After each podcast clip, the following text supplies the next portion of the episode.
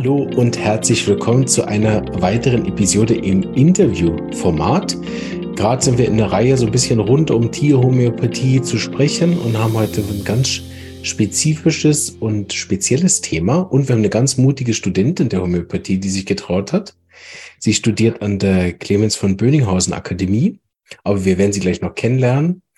Ähm, und heute sprechen wir dann über ein Projekt, was es gibt in San Anton ja, keine Ahnung, wie man es ausspricht, in Villa Martin. Mhm. Ähm, das äh, Projekt wird uns auch Lisa gleich vorstellen, weil ich weiß darüber nichts, aber deshalb bin ich ja auch der Interviewpartner und nicht der, der was sagt, sonst sage ich immer was. Und deshalb übergebe ich auch gleich das Wort an dich. Aber ich wollte erstmal sagen, ich mich sehr freue, äh, dass Sie auch mutige Studenten in den Podcast begeben. Das ist nämlich gar nicht so selbstverständlich. Ne? Wenn man selber in einer Ausbildung ist, dann versuchen irgendwelche klugen Dinge zu sagen. Aber Darum geht's eben gar nicht. Wer den Podcast länger kennt, weiß, ich mache ja auch viel Quatsch. Und das finde ich auch gut. So ist die Fallhöhe auch nicht so gut. Ne? Wenn sonst hier immer nur drei Professoren reden würden, dann ist es vielleicht ein bisschen schwieriger als äh, Student. Aber so musst du dir auch keine Sorgen machen. die, die Zuhörer haben es gern, wenn wir ein bisschen lachen und äh, nicht den Anspruch, dass hier immer alles richtig sein muss. Und so hast du ja wirklich eine persönliche Erfahrung mitgebracht, weil du ja wirklich auch dort warst und da sind wir dann gleich alle ganz gespannt. Aber erstmal zu dir. Ne? Ähm, Lisa, wir haben vorher schon im Vorgespräch gesprochen, aber erzähl doch gern selber noch, wie du zur Homöopathie gekommen bist, dann sind wir alle schon gedanklich bei dir mit dabei. Ja, sehr gerne. Ja, danke, dass wir dieses Gespräch machen können. Ähm, ich bin eigentlich Landwirtin auf einem sozialtherapeutischen Demeterbetrieb in Hessen in Deutschland. Ähm, und also ein ganz kleiner Betrieb, 32 Milchkühe, ein bisschen Ackerbau, paar Schweine, paar Hühner. Ähm, und ich habe in meiner landwirtschaftlichen Laufbahn immer auch schon Kontakt zur Homöopathie gehabt. Das ist in Deutschland doch recht verbreitet, viele Depotenzen. Und auch tatsächlich bei konventionellen Landwirten äh, wird es oft angewendet oder wurde es oft angewendet. Das ist ja im Moment nicht erlaubt bei Nutztieren. Ähm, und ähm, und ich war dann 2019 auf einer Alp im Wallis in der Schweiz. Und als die Kühe gerade zu den ersten Tag wieder im Tal waren, wir ein bisschen Zeit hatten, auch mal mit Leuten zu plaudern, kamen so ein paar Wanderer vorbei. Anita Redding, ähm, die ist Homöopathin für Human und für Tiere, ähm, hat auch an der SAI eben gelernt und ihr Mann. Und wir sind eben so ins Gespräch gekommen über Kühe, über Homöopathie. Und plötzlich hat mich der Mann, der Pius, gefragt, ob ich nicht Lust hätte, mit nach Spanien zu fliegen. Die Anita bietet da regelmäßig ähm, Praktika an für Studenten, vor allen Dingen von der SHI, ähm, zur Homöopathie natürlich. Ähm, ob ich Lust hätte, was über Hunde zu lernen, über Homöopathie zu lernen und einfach so in der Station mitzuhelfen. Und ich dachte, doch cool, das probiere ich doch mal aus. Ich weiß überhaupt nichts von all dem, ähm, aber ich habe Bock drauf und ich gucke es mir mal eben an. Genau, und dann bin ich eben mitgeflogen. Und ähm, es war total faszinierend für mich. Ich, es war eine ganz intensive Zeit und eine ganz ähm, inspirierende Zeit eben auch. Ähm, und ich bin eben offen an die Sache drangegangen, weil ich eben Homöopathie noch nicht wirklich in der Wirkung gesehen habe. Also eben ganz viel Anwendung, aber nie, dass es tatsächlich was tut. Und mich hat es, glaube ich, am meisten beeindruckt, in dieser Station in Spanien zu sehen, an den Tieren, aber eben auch an mir selber, dass Homöopathie wirkt und wie schnell sie wirken kann. So, genau. Und wie das so ist, wenn Homöopathie ähm, ins Leben tritt, ganz oft so, äh, dass sich dann plötzlich alles umkrempelt. Ich war davor nur Betriebshelferin und habe mir dann noch gleich eine neue Stelle gesucht. Ähm, habe einen von den Hunden bei uns aufgenommen und ähm, habe dann auch angefangen, Homöopathie zu studieren an der CVB. Genau, bin da gerade im zweiten Jahr. So bin ich eigentlich zur Homöopathie gekommen. Ja, sehr gut. Das ist ja heute auch ein sehr praktisches Interview. Ne? Wir gehen ja dann gar nicht so sehr auf den Theorieteil ein. Das heißt, da äh, denke ich, wäre vielleicht nicht schlecht, wenn du uns so ein bisschen einlädst in so ein praktisches Beispiel, was du genau gesehen hast am Anfang. Das ist, mhm. glaube ich, sehr interessant, weil ich glaube, dass man die homöopathischen Wirkungen auch nochmal anders wahrnimmt mit Augen, die noch nicht so vorbelastet sind von Heringscher Heilungsregel und zwölf Beobachtungen von Kind und miasmatische Einteilung, oder? Irgendwann sieht man ja dann nur noch irgendwelche Theoriekonzepte. Ne? Ähm, aber ich glaube so, so kommen wir alle irgendwie zur Homöopathie, dass wir die ersten, ich nenne es jetzt mal Wunder, einfach ganz provokativ heute, ne? Die ersten Wunder mit irgendwie ein, zwei, drei Kügelchen ja oft aus so einer ganz unbedarften, vielleicht sogar skeptischen Haltung heraus erstmal sehen. Und dann sind sie natürlich auch sehr beeindruckbar. So, wenn du dich noch erinnerst, wäre das doch super, da mal anzusteigen. Was waren denn so die, die, die ersten zwei, drei Aha, wo du gedacht hast, oh wow, cool, Kügeli, ah, so. Genau, ja. Ähm, muss ich gerade mal tatsächlich nachdenken, weil von den ersten Fallbeispielen habe ich mir natürlich, weil ich gar keine Ahnung hatte, was ich aufschreiben soll, nichts aufgeschrieben. Genau, ähm, deshalb dachte ich, wir fangen dort an, wo es eben noch kein wie Inhalt oder Wissen ja. gibt, ne? sondern einfach hat man gesehen, da kommt ein Hund mit, ich weiß nicht, XY, der kriegt einmal Globally und dann ist es so. Ne? Mhm. Ja, ähm, ich glaube, was ganz eindrücklich für mich war, da war ein Hund angebunden, äh, Maries hat der geheißen, ein Wasserhund, so ein ganz gekringelter. Ähm, und den haben sie einfach abends im Regen in Spanien vor dieser Station angebunden und einfach da stehen gelassen. Und die ähm, Saskia, die Stationsleiterin, hat ihn eben am nächsten Morgen gefunden ähm, und der war mega verängstigt. Der wusste überhaupt nicht, was ihm passiert. Es war anscheinend ein Familienhund. Und ähm, kannte sich gar nicht aus, hat sich nur versteckt, war auch in Panik, wenn man ihm halt nahe gekommen ist. Und ähm, der hat von uns Aconitum bekommen. Und wir haben es einfach als Kügeli ins Maul gegeben. Es ist nicht so der angenehmste Vorgang. Von daher mit Placebo würde ich eher sagen, war es das nicht. Ähm, und wir sind eine halbe Stunde was anderes machen gegangen und sind wiedergekommen. Und es war so spannend, weil dieser Hund plötzlich ein ganz anderer war. Der hat angefangen, mit den anderen Hunden zu interagieren, zu spielen, hat sich nicht mehr versteckt, war, also man einfach gemerkt, okay, die Angst ist weg.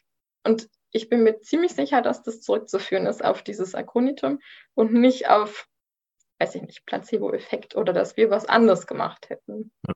Oder dass ja. ihr den Hund gequält habt, dass er äh, Dinge aufnehmen muss. Genau. Also ja. außer er wäre ein sehr sadistischer Hund oder wie heißt das, masochistisch, ne? der es liebt, genau. wenn man ihn quält, ne? und dann geht ja. ihm alles viel besser. Genau. Genau. Und so ebenso Beispiele gab es ganz viele schon da. Genau. Du hast ja auch angedeutet, dass es auch persönliche Wirkungen gegeben hat bei dir. Mhm, genau. Ähm, ich, ach, ich hatte was ganz Kleines, ich glaube, irgendwie einen kleinen Abszess oder sowas mhm. ähm, und habe Silicea bekommen. Und es hat aber so auch in der niedrigen Potenzminute C30 und ich habe mich am nächsten Tag wirklich einfach wie schwer gefühlt und habe gemerkt, dass dieses Mittel so mit mir wirkt. Ein Thema von Silicea ist ja auch dieses Fröstlichsein. Es war Ende September, glaube ich, mega warm. Und ich bin aber immer noch mit Pulli rumgelaufen und habe dieses Fröstelige vom Silicea gehabt. Und ich habe dann verschiedene Sachen erzählt und die Anita hat immer nur genickt und gesagt, ah ja, das gehört zum Mittel. Es war auch so richtig spannend ja. zu sehen. Und eben diese eigene Erfahrung zu haben, dass sich da was tut. Mhm. Ja. Auch ohne zu wissen, was es tun kann. Ich kannte ja Silicea nicht. Ja, genau. So meine ich, das ist, finde ich eben interessant, diesen Blick am Anfang, wenn man noch nicht so viel weiß, ne? Weil dann kann man auch nicht äh, rein interpretieren, ne? Ja. Deshalb habe ja. ich auch gern, sehr gern oft auch skeptische Patienten immer mal wieder, weil, weil, die, weil die dann natürlich auch ganz ehrlich äh, oft auch sehr beeindruckt von, von diesen ersten Wirkungen dann auch sind. Wenn Leute, die jetzt schon seit 10, 20 Jahren Homöopathie nehmen, ne, für die ist das manchmal auch so, ja, ja, klar, hat halt super funktioniert. so, ja. und das war's dann oft. Ähm, ja, sehr gut. Genau, dann hol uns doch mal ein bisschen dieses Projekt rein und wir wollten ja auch noch über die Gründerin da sprechen. Die Anita Redding kenne ich. Ich glaube, dass ich bei ihr sogar mal im Praktikum war, bin aber gerade nicht ganz sicher. Aber wir kennen uns auch gut. ja, sehr gut. Zwölf genau. Jahre Aber nicht her. in Spanien, nehme ich an. Nee, nee das nicht. ja, genau. Also ähm, die Station in Spanien, ähm, die heißt Recogida San Anton. Die liegt ähm, bei Villa Martin, das ist so eine kleine Stadt in Andalusien, ganz im Hinterland von Spanien. Ähm, und im Prinzip ist es eben eine von diesen staatlich eingerichteten Tötungsstationen für Hunde. Ähm, Spanien, die haben ja eigentlich ein ähm, Hundeproblem. Es gibt einfach viel zu viele. Dafür gibt es auch ganz unterschiedliche Gründe, auch ganz wertfrei jetzt. Es ist einfach eine andere Mentalität. Es wird nicht kastriert. Ähm, die Tiere ähm, vermehren sich teilweise unkontrolliert. Ähm, sie werden zum Teil auch nicht geimpft, geben bestimmte sehr destruktive Erkrankungen, sodass eben zum Teil auch Hunde sehr ja, kaputt oder behindert zum Teil auch ähm, reinkommen in die Stationen. Ähm, genau, und viele Hunde werden da tatsächlich noch wie Nutztiere gehalten. Also es ist wirklich ein anderes Denken oder ein anderer Bezug zu Hunden. Den haben wir hier hoffentlich so nicht mehr. Ähm, und die staatliche Lösung dafür sind eben diese, ähm, diese Tötungsstationen, wo man einfach den Hund hinbringen kann. Ähm, und der wird dann da euthanasiert, wenn man dann einen bestimmten Vertrag unterschrieben hat. Ähm, es ist da dann ein Tierarzt angestellt, staatlich angestellt eben auch, der ist rein dafür da, die Hunde zu euthanasieren, zweimal die Woche. Und es gibt dann noch eben ein bis zwei Helfer, ähm, die halt Hunde von anderen ähm, Stationen oder Kennels, von so kleineren Hilfsstationen sozusagen noch einsammeln und halt zu der Station eben hinbringen. Zum Teil auch Straßenhunde einfangen, aber die gibt es in der Region eher weniger, weil es kein Touristen-Hotspot ist. Genau. Und ähm, San Anton hat aber mega Glück, ähm, weil sich schon vor etlichen Jahren, ich weiß leider gar nicht wie viele, aber bestimmt 15 Jahre ist das schon her, ähm, äh, die Niederländerin Saskia Rinja von Nauta da ähm, ja, mithilft, sich ehrenamtlich engagiert. Ähm, und ähm, die arbeitet eben als Tiervermittlerin da. Die hat ganz, ganz viele Kontakte im Ausland, in Deutschland, in der Schweiz, in den Niederlanden, in Belgien, ähm, wo sie halt eben die Hunde hinvermitteln kann. Und zwar an ähm, Organisationen, aber eben auch an Pflegestellen. Genau. Und ähm, in die Station selber, da kommen jedes Jahr ungefähr 8.000 bis 10.000 Hunde an, also echt eine Hausnummer. Ähm, die Dunkelziffer ist wahrscheinlich noch viel höher, weil ganz viel bekommt man auch tatsächlich nicht mit. Auch Saskia selber bekommt es gar nicht mit, weil der Tierarzt durchaus mal auch was einschläfert, von dem sie gar nicht weiß. Ähm, und nur ungefähr ein Fünftel oder Zehntel vielleicht sogar nur von den Hunden können dann auch tatsächlich vermittelt werden. Ähm, das Ganze geht eben zum Beispiel über Tierherberge Donsdorf, über die Galgo-Hilfe, ähm, hoffnungsvolle Tierherzen, Bretonen in Not. So, da gibt es ganz also ja einige Organisationen, die da halt eben mit Saskia Kontakt haben. Und ähm, Saskia bietet eigentlich durch ihre ehrenamtliche Tätigkeit da ähm, doch relativ vielen Hunden eine Chance auf ein zweites Leben im Ausland. Ähm, genau, das sind eigentlich alles gesunde und vermittlungsfähige Hunde, weil da durchaus auch ganz viele Hunde reinkommen, die halt eben nicht vermittlungsfähig sind. Teilweise sind sie extrem alt und schon halt vorgeschädigt. Ähm, teilweise sind sie wirklich so runtergewirtschaftet oder so schlimm auch misshandelt, gibt es durchaus eben auch, ähm, dass es auch einfach nicht mehr möglich ist, diesen Hund halt noch am Leben zu erhalten. Also es ist schon auf jeden Fall, wenn man dahin fährt, ein ganz emotionales Thema eben auch. Ähm, hat mich tatsächlich als Landwirtin auch berührt, ähm, weil ich habe den ganzen Tag mit Nutztieren zu tun und habe da eben auch ganz viel mit ethischen Fragen zu tun. Und zu sehen, dass da Tiere als Nutztiere gehalten werden und dann aber eben einfach ähm, ja nicht geschlachtet und nochmal verwertet werden, sondern halt nur abgegeben, euthanasiert und wie weggeworfen werden sozusagen.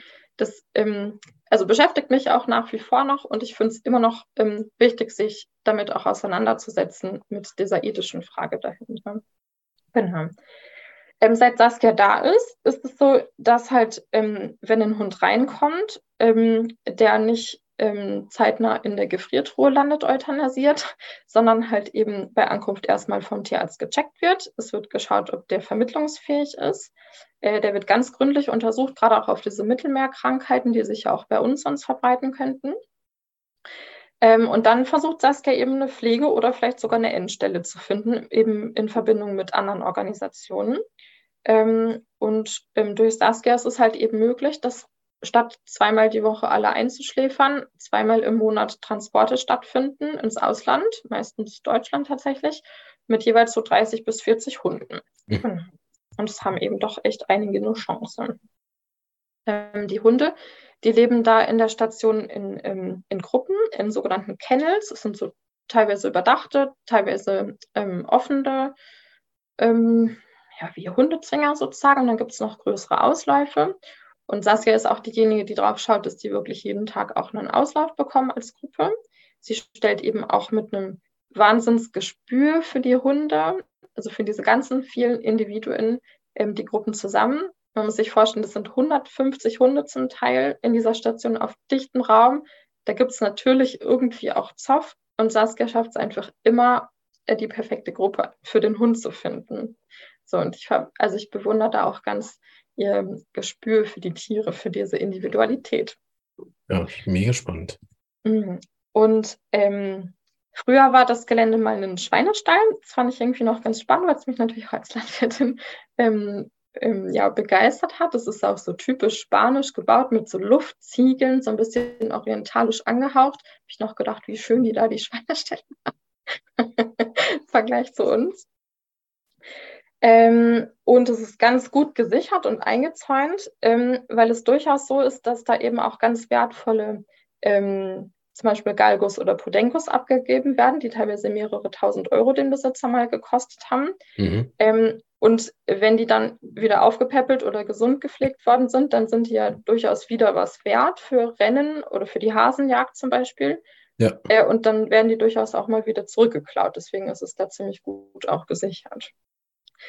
Ähm, und äh, wenn es Freiwillige in der Station gibt, dann werden halt auch Spaziergänge durchgeführt. Es wird versucht, mit den Hunden ganz viel Menschenkontakt auch zu haben, weil sie das eben vorbereitet auf ihr späteres Leben. Es gibt nämlich auch viele Hunde, die halt wenig bis keinen Kontakt zu Menschen hatten und die dann halt verängstigt und scheu sind.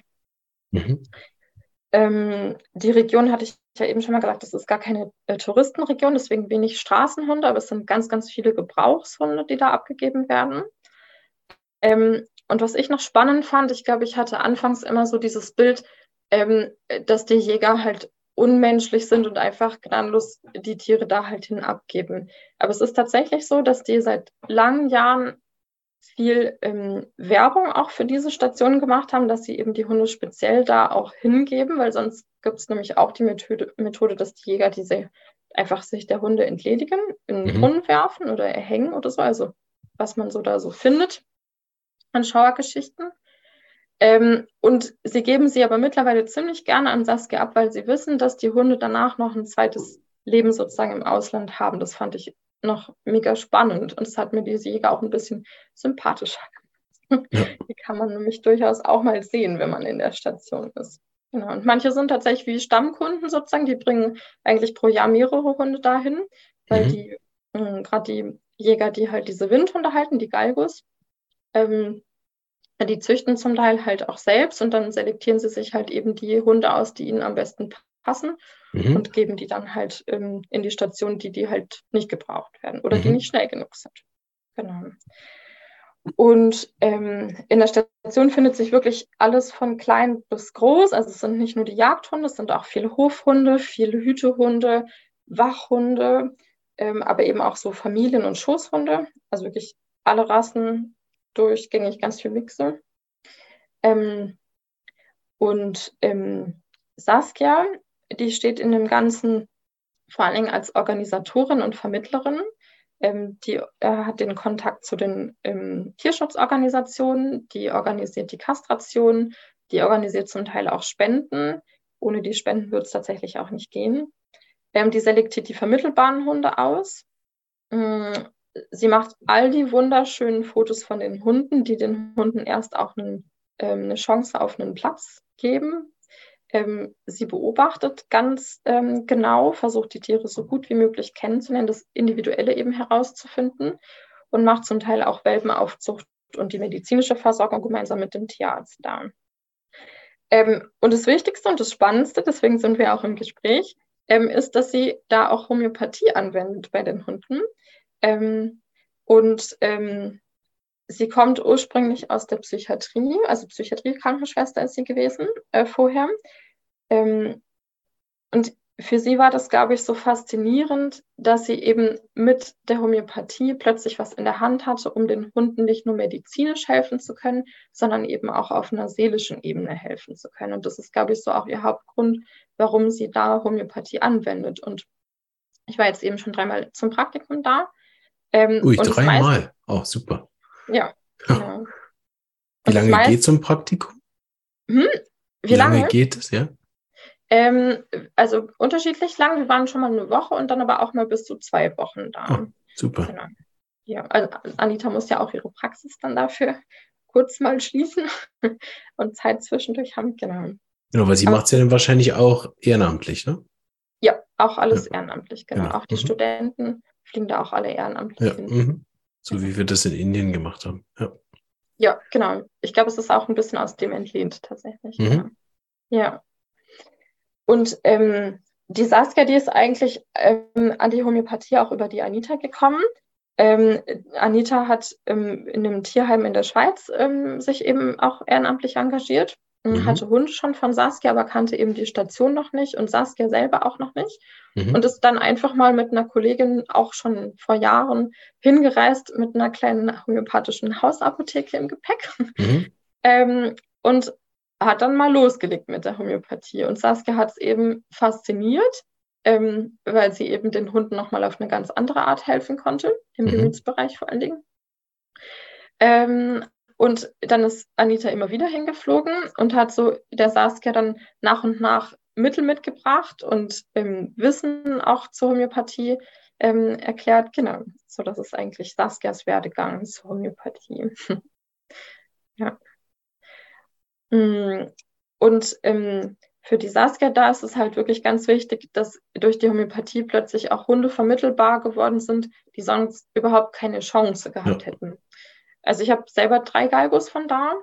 Ähm, und zwei von den dreien wären eben eigentlich auch solche Hunde, die wären sonst euthanasiert worden, weil die halt vielleicht keine Chance gehabt hätten, wenn sie halt eben nicht durch ein homöopathisches Mittel fit gemacht worden wären, sozusagen, sich geöffnet hätten auch für den Menschen, beziehungsweise gesund wären. Mhm. Genau. Ja. Mm, die ähm, Saskia arbeitet, weil sie ja natürlich auch bei Anita gelernt hat, die ja von der SHI kommt, natürlich nach der JUS-Methode. Mhm. Ähm, und ich finde sie da, ich habe eben die JUS-Methode auch darüber schon so ein bisschen kennengelernt. An der CVB wird es ja ganz anders gelehrt, aber ich finde die JUS-Methode gerade für die Station, aber auch für die Behandlung von Tieren ähm, mega spannend ähm, und viel praxisnäher ähm, weil das, wenn man in die Station kommt, du hast einfach ganz wenig Symptome, du hast wenig Zeit, du kennst fast nichts vom Hund, du kennst keine Hintergrundgeschichte im Regelfall ähm, und hast den Hund ja auch wirklich nur ganz, ganz, ganz kurze Zeit mal gesehen. Und genau da ist die Just-Methode, finde ich, so hilfreich, weil die ja auch schon mit wenig ähm, Symptomen auskommt. Genau. Ja, richtig. Das ist ja, wie wir in Indien das auch gesehen haben bei Dr. Hughes, ne, weil es kommt ja dann von dort. Also Use-Methode in dem Sinne ist ja die indische Variante von der Kent-Methode. Ja. Da bin ich gerade mega firm, gerade, weil ich gerade in, in Gauting äh, ein äh, Seminar mache, ein dreiteiliges über die Use-Methode, bin ich gerade voll drin in dem Thema. Und äh, das ist ja wirklich sehr speziell, weil, weil damit es auch in dem Interview nicht jetzt verfälscht irgendwie ist. Natürlich ähm, äh, sind diese wenigen Symptome natürlich nachher eine Essenz. Ne? Also es ist eigentlich gleich das sehr von dem, was man auch über Vitulkas kennt, der der auch, soweit ich das gelesen habe, ich habe ihn noch nie gesehen, aber ich habe ein paar Bücher gelesen von, von Leuten, die bei ihm gelernt haben und so, der ja auch sehr kurze Anamnesen oft machen kann, wenn es mal drauf losgeht, richtig. Ne? Und diese sehr kurzen Anamnesen, die sind natürlich dann nachher ein, ähm, eine Essenz aus, aus äh, bereits vorher gemachten Erfahrungen oder eben, wenn man so ein Kernstück von der Use-Methode nimmt, diese mentale Repetitorisation. Ne? Also, dass ich einfach die typischen 30 Symptome von Scheuen weiß, von Introvertierten weiß, von, von äh, oder die, vom Tropismus her weiß, welche sind die typischen Atemwegssymptomen und dass man eigentlich dann nach diesen, ich nenne das manchmal so Pferd-Zebra-Methode arbeitet. Ne? Also wenn es sich nach einem Pferd anhört, ist es auch eins und kein Zebra. Ne? Mhm. Und dass man eigentlich dadurch auch ein bisschen Mut zur Lücke, ne? also nicht alle 150 Mittel, die in der Rubrik stehen, versucht zu verwenden, sondern eben die gängigen dreiwertigen plus die gängigen zweiwertigen und eigentlich dann ab, de, ab dem Moment, wo der Hund oder der Patient dieses Zimmer betritt, ja schon die erste Differentialdiagnose macht. Wie läuft der Hund? Wie verhält er sich mit mir? Ne? Ohne sich dann zu früh festzulegen. Und das haben wir in Indien dann gesehen, wenn Dr. Hughes hochgefahren ist. in den Camps, wo er dann 60 bis 80 oder manchmal 120 Patienten an einem Tag durchgemacht hat. Ne, und dann, dann so im Drei-Minuten-Tag die Patienten da sind, dann ist es sehr spannend, weil ich schreibe dann mit, ne, verstehe nichts, weil ich in drei Minuten nicht den Hauch einer Ahnung habe, wo er jetzt ist und wie er drauf gekommen ist. Und dann äh, die Fleißigen unter uns sitzen dann abends den ganzen Tag am Strand und versuchen herauszufinden, wie ist er darauf gekommen? Ne? Und das ist dann sehr spannend, weil wenn man wenn man dann ein bisschen anders aufschreibt, wenn man zum Beispiel dieses sich miasmatische vom Verhalten nähert oder wenn man sich ähm, nähert vom Tropismus oder von der Beobachtung, was ich immer aufgeschrieben habe, sieht man, wenn man den Fall dann langsam bearbeitet, ne, wenn man eine Viertelstunde sich Zeit nimmt und versteht, okay, er hat das gesehen, dann hat er das gefragt, dann kam die Information aus der Medizin. Ah, also hat er eine DD gehabt von den zehn Mitteln und dann hat er einfach angefangen bei A, sozusagen. Okay, ist der so, ne? Und dann noch zwei, drei Bestätigungssymptome. Okay, ist wahrscheinlich Arsen, chuck der nächste, ne? Und das ist natürlich, also es braucht so viel Vorwissen, um nachher die Use-Methode in drei Minuten zu praktizieren, was dann, glaube ich, von außen, wenn man das nicht in der Tiefe so verstanden hat, oft so ein bisschen auch lächerlich wirkt. Ne? Weil ehrlich gesagt, wenn man, wenn man, einen, wenn man einen Praxisfall hat in den Menschen, oder? Und man hat eine Stunde Anamnese gemacht, dann braucht man ja manchmal sogar noch eine Stunde, um den Fall erstmal zu sortieren, ne?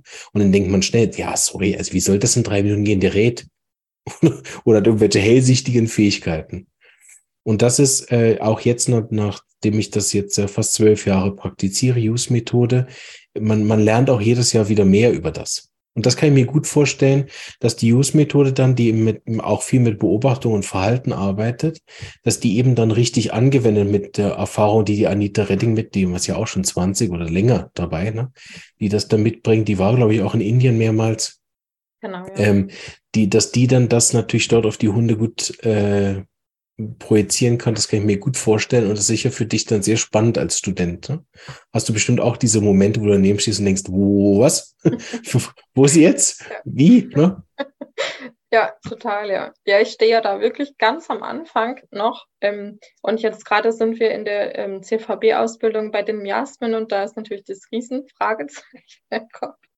Auch so ein bisschen natürlich in der Anwendung bei den Tieren finde ich es auch nochmal schwieriger, das so übertragen zu können. Ja. Aber gerade auch bei den Mitteln, ich kenne noch viel zu wenig Mittel. Und was ja. du von Indien erzählt hast, das erinnert mich schon auch an das Praktikum mit Anita. Ja, ja doch, genau, das kann ich bestätigen. Ich glaube, sie macht es jetzt nicht bei jedem Hund in drei Minuten. Aber, ähm, und es ist ein bisschen humaner, würde ich sagen, weil sie ähm, sich für ihre Studenten, sie fährt ja eigentlich sonst nicht nur mit einer Person, sondern so mit drei, vier Studenten. Mhm. Und sie schaut schon auch drauf, ähm, dass sie den Studenten auch den Werdegang zum Mittel oder dieses Wie kommt sie drauf erklärt. Ja. Genau. ja, aber erinnert mich schon sehr dran. Genau. Ja. ja, wir haben das mit der Fallaufnahme eigentlich so gemacht, dass wir ganz viel ähm, Beobachtung mhm, ähm, genau. beim Spazierengehen und auch einfach nachmittags ist es da meistens so heiß, dass man gar nichts machen kann. Ähm, da sitzt man dann gerne auch mal im Kennel und streichelt einfach nur die Hunde und das ist auch super wichtig. Ähm, und da kann man wunderbar beobachten, wie so die Gruppendynamik sind. Also mhm. du kannst dir vorstellen, es ist so ein, ja, ein äh, Raum wie vielleicht so ein ganz großes Wohnzimmer und dann sind da 20 von den Galgos drin. Ähm, und man hockt sich einfach mal nur hin und schaut mal, wer kommt denn und wer mhm, hält sich genau. ganz im Hintergrund. Ähm, wer drängelt sich nach vorne und sitzt schon fast auf dem Schoß. Ähm, wer ist immer total aufgeregt? Das ist schon sehr spannend. Ja. Genau. Und mit der Fallaufnahme haben wir es dann eben so gemacht, dann haben wir quasi unsere eigenen Beobachtungen ähm, gebündelt, auch teilweise aufgeschrieben. Und dann hat Saskia, die wenig Zeit hat, aber die sich doch wirklich jedes Mal auch was freischaufelt für ähm, die Studenten. Ähm, mit der haben wir dann wie so eine Gruppenfallbesprechung gemacht. Das heißt, ähm, sie hat uns die dringendsten Fälle von sich aus vorgestellt und wir haben unsere Beobachtung noch ähm, dazu gestellt. Es ging mhm. immer zuerst um, was ist das Thema, was ist das, der Auslöser vielleicht beim Hund, mhm. wie war die vorige Haltung, wenn sie davon Informationen über den Vorbesitzer bekommen hat äh, oder wie ist der Hund in die Station gekommen. Teilweise sind es ja auch einfach eben angebundene Hunde oder Straßenhunde ähm, so ein bisschen auf die Geschichte des Hundes in der Station, auch Krankengeschichte, wenn es da was gibt. Es sind da manchmal auch verletzte Hunde mit dabei. Ähm, und wie war das Verhalten bei der Ankunft? Also es gibt Hunde, die kommen rein und die sind mega verängstigt. Die haben überhaupt keine Ahnung, was da auf sie zukommt, auch was ja. diese vielen anderen Hunde sollen, ja. was diese komischen Menschen da mit ihnen machen. Und dann gibt es Hunde, die fühlen sich einfach zu Hause. Die haben das erste Mal wirklich immer Futter da, ad libitum, also stets zur freien Verfügung. Ähm, die können einfach mal machen, was sie wollen. Sie haben Bewegungsfreiheit und die fühlen sich einfach pudelwohl. Das gibt es durchaus auch. Ja. Ähm, genau, dann schauen wir halt als nächstes, wie ist denn das Sozialverhalten mit den anderen Hunden und auch das Verhalten gegenüber Menschen. Gibt es zum Beispiel Hunde, die extrem ängstlich sind, die sich gar nicht anfassen lassen. Und bei denen ist es ganz wichtig, dass die ein homöopathisches Mittel bekommen, weil für die ähm, geht es eigentlich wirklich darum, können sie vermittelt werden? Ja, genau. Sind sie irgendwann so bereit, dass das geht? Ja. Oder ist es nicht möglich und sie müssen euthanasiert werden? Weil ja. sie muss ja trotzdem auch einen Platz für den Hund halt spielen. Richtig, ja. Ja, das kostet ja Geld. Mhm, genau. Ja.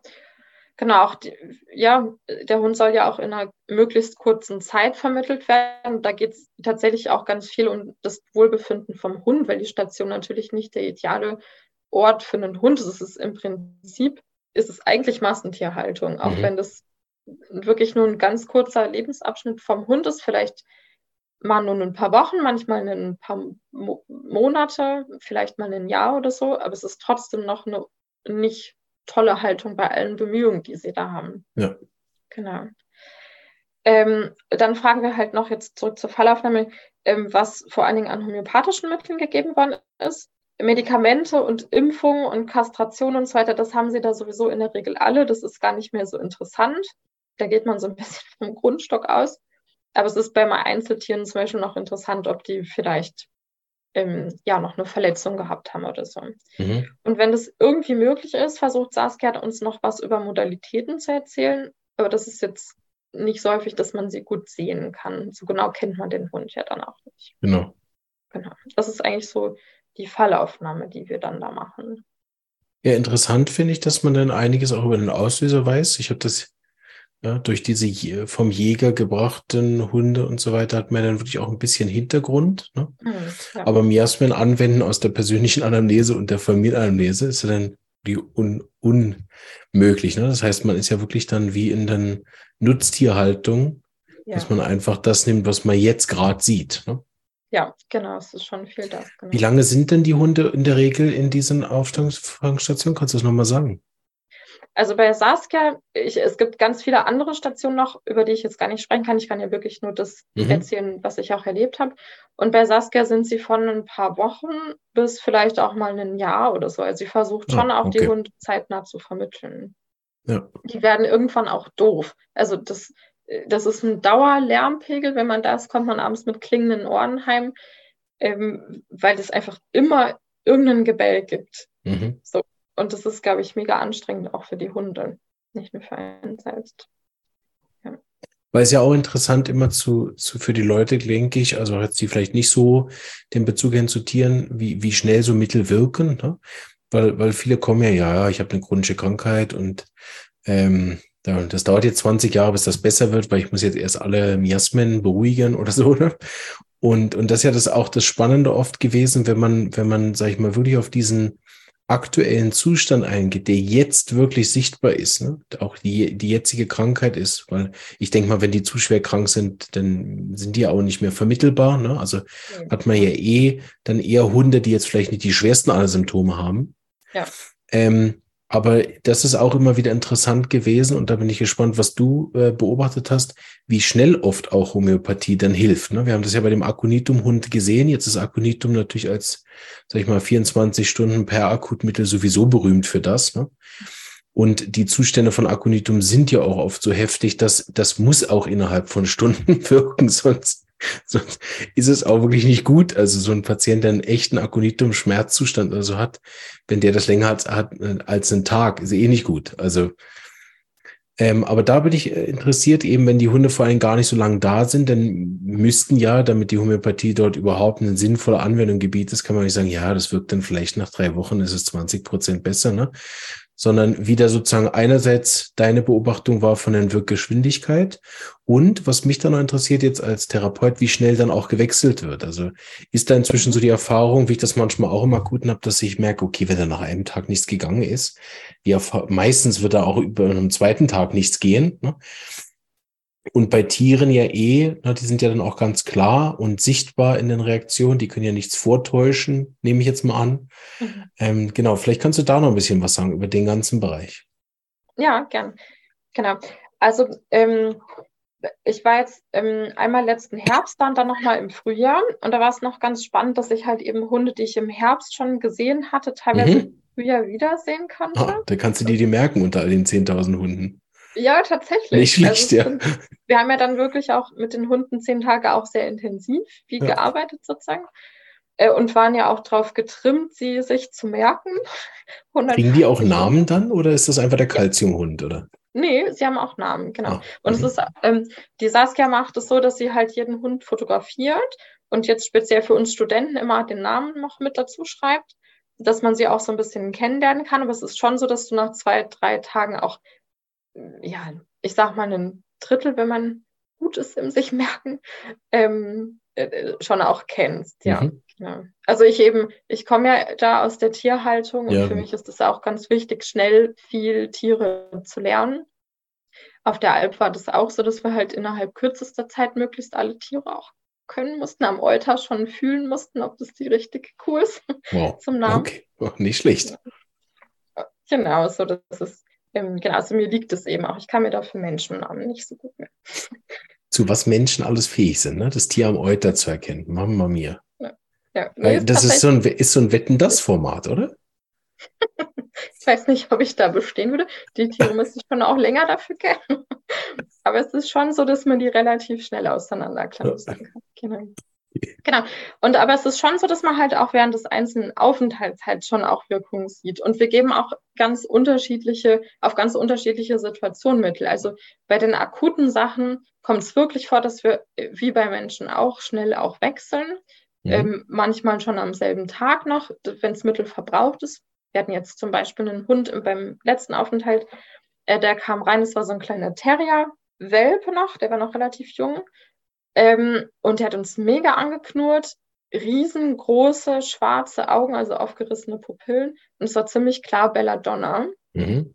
Der hat das Mittel bekommen. Ähm, und der hat, jetzt erinnere ich mich nicht mehr ganz genau, aber ich glaube, der hat dann schon am nächsten Morgen noch ein neues Mittel auch gebraucht. Mhm. Genau. War, also wir wechseln da schon auch dann schneller. Mhm. Ähm, und dann gibt es ähm, Gemütsthemen, wo man was gibt und es einfach auch erstmal gibt und wirken lässt. Ähm, und da ist es dann zum Beispiel spannender, wenn man am Ende seiner Praktikumszeit nochmal draufschaut auf den Hund, hat sich schon was ver verändert. Und man sieht zum Teil schon auch Sachen. Mhm. Ähm, schon auch, dass die sich mehr öffnen.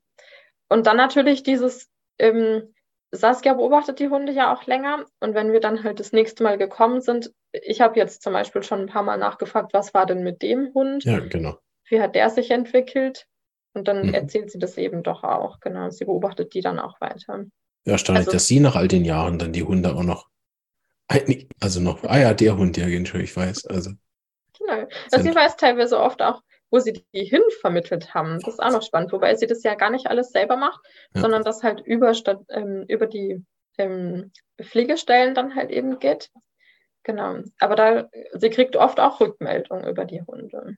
Genau. Ist auch wichtig, genau. Und dann hatten wir eben auch einen ganz spannenden Fall. Das war so eine kleine schokobraune Hündin, eine ganz hübsche Jagdhündin, die halt einfach auch ja, so hart trainiert worden ist für Jagd.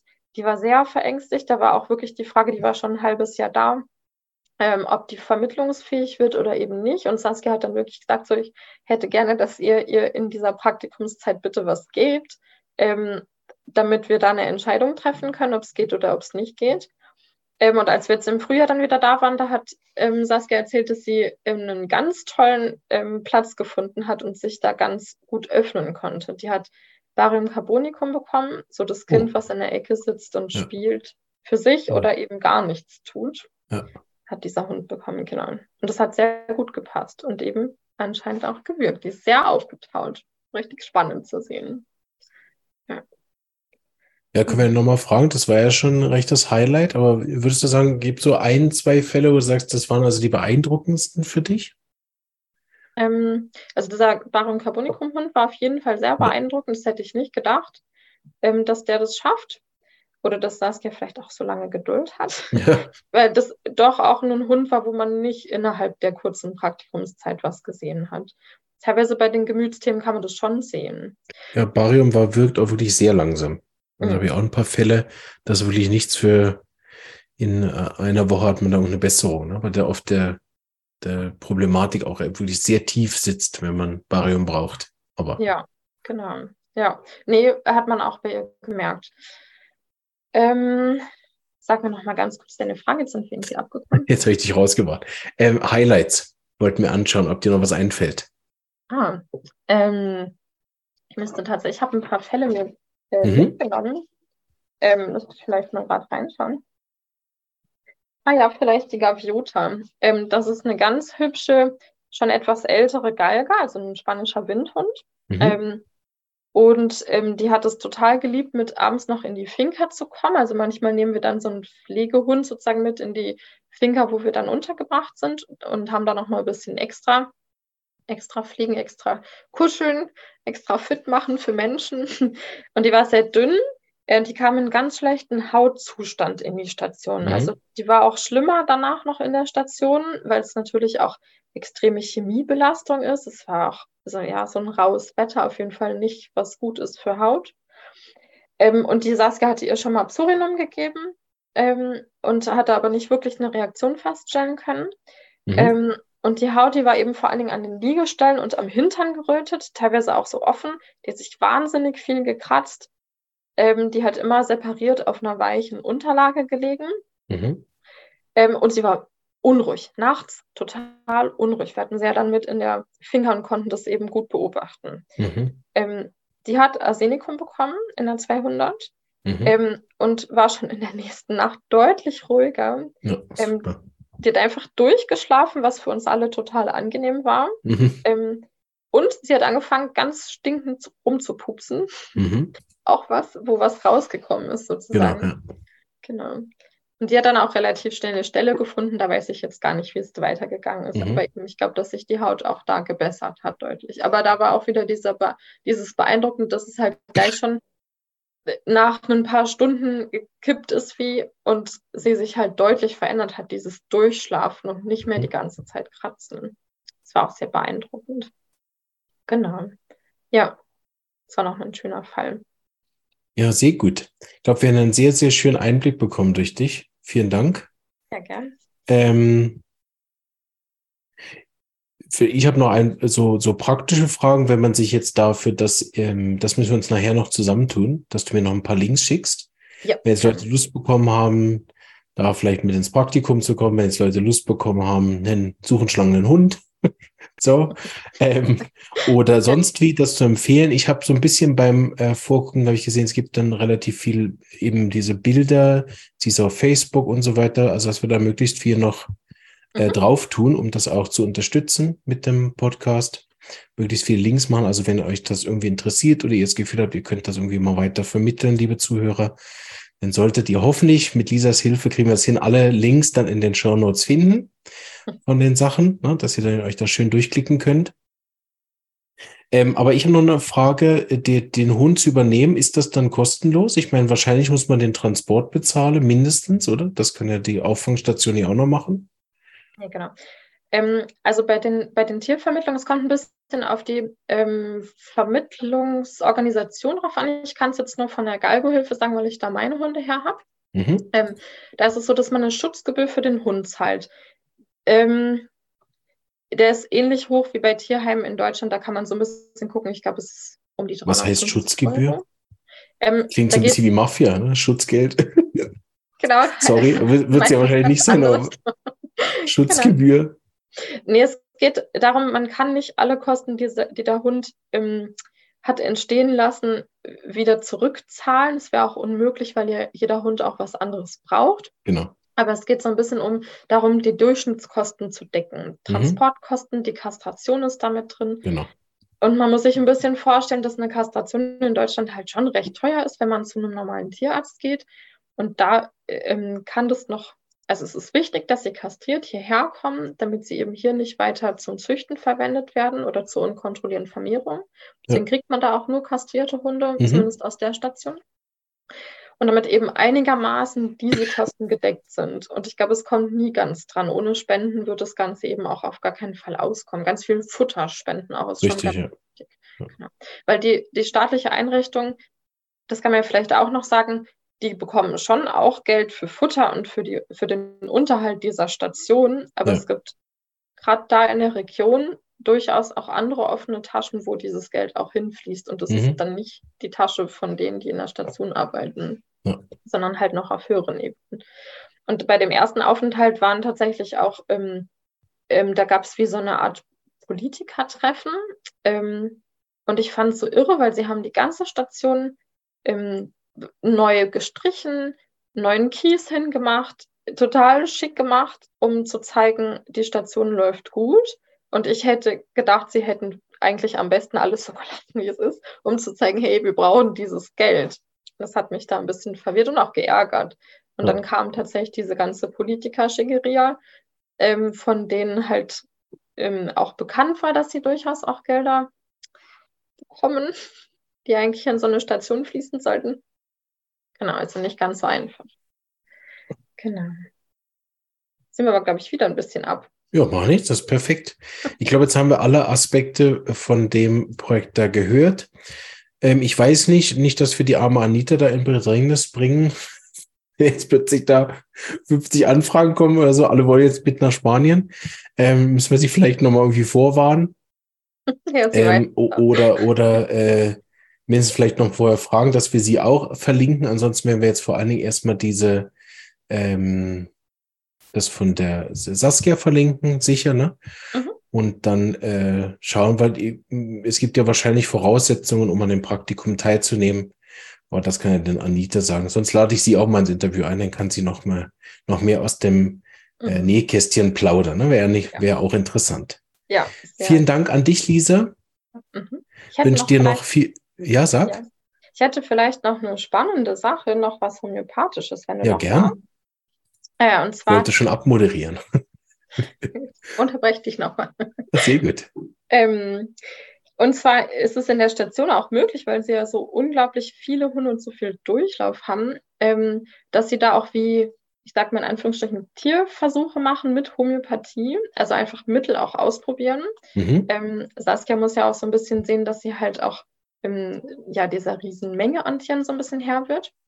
Ähm, und sie haben ganz zu Anfang, als Anita angefangen hat, da homöopathisch zu helfen, haben sie zum Beispiel einen Versuch zur Arnika gemacht.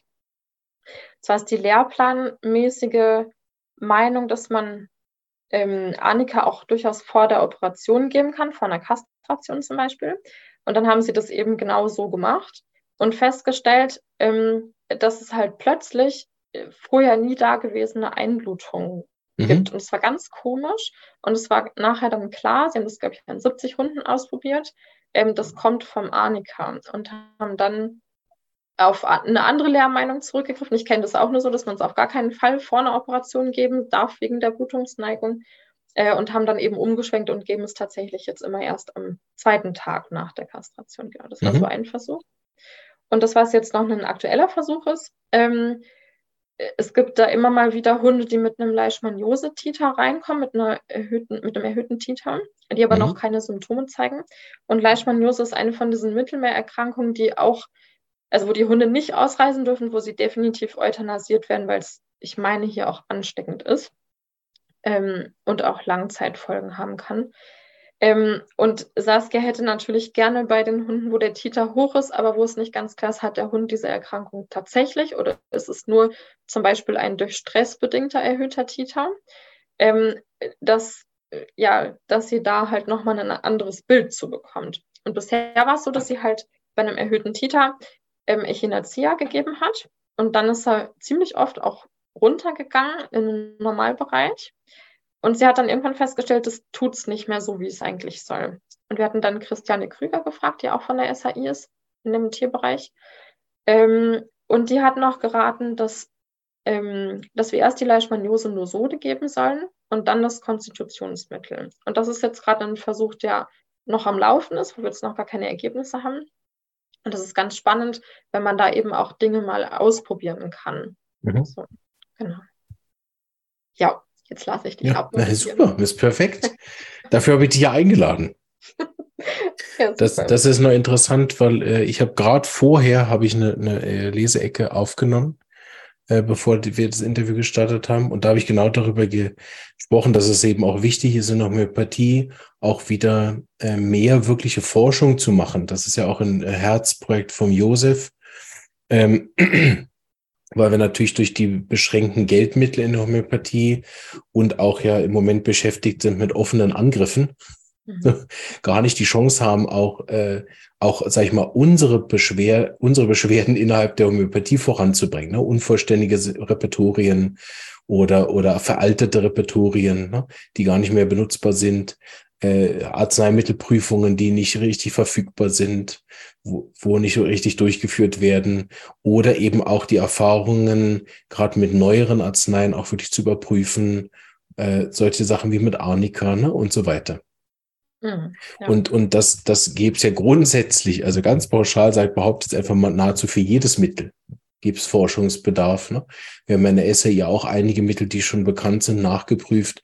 Und äh, zum Beispiel das Natriumarsenicosum jetzt war ein großartiges Mittel in der, in der Pandemiephase für diese Status nach Covid. Ne? Und da sind wir natürlich undankbar, dass wir das geprüft haben, wenn dann plötzlich die Standardmittel nicht mehr geholfen haben und so weiter. Also äh, deshalb äh, ist es super, dass du das mal erwähnt hast, weil wir natürlich auch nicht viele Gebiete, Felder haben, wo man sowas machen kann. Ne? Oder wenn man sowas in Deutschland machen wollen würde, oder Medikamententests an Tieren, oder da hätte man nicht nur Leute, die sich dann, ich, sorry, aber muss ich kurz sagen, sich irgendwo hinkleben, mhm. aber, äh, sondern da hätten wir natürlich auch irgendwelche ethisch-moralischen Probleme, ne? sofort. Mhm. Und das ist auch gut so, ne? damit das eben nicht jeder benutzt für irgendwas. Ne? Aber für die Homöopathie sind ja genau solche Felder und wir wissen ja, dass wir den, Homö den Tieren damit in der Regel auch äh, nachhaltig ja auch gar nicht schaden. Ne? Ja. Trotzdem in der Schweiz zum Beispiel sind Arzneimittelprüfungen fast nicht mehr durchführbar, weil du eine Ethikkommission brauchst, die einfach erstmal die erste Million einfach schluckt. So. Und damit ist das nicht mehr durchführbar. Ende. Ne? Ja. So, sehr gut. Da noch einen Einblick gegeben, was möglich ist. Da hat Indien auch gewisse Vorteile nicht unbedingt positive Aspekte sind, aber da kann man sowas auch mit Menschen machen. Ja, anderes Thema. Ja. ja, in der Station ist es halt so schön, weil es wirklich so ein hoher Durchlauf an Tieren genau. ist. Wo hat man denn schon mal so viele Tiere Richtig, und eben ja. jemanden, der so gern so viel beobachtet? Ja.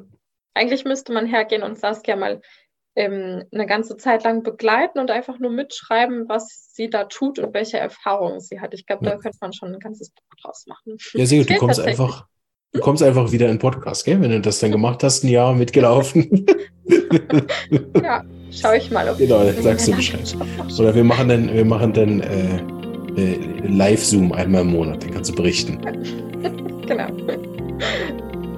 Sehr gut. Hey, ja. ich wünsche dir noch ganz einen schönen Tag, Lisa. Danke für den Einblick und äh, auch allen Hörern wünsche ich noch ganz einen schönen Tag und bis bald. Tschüss.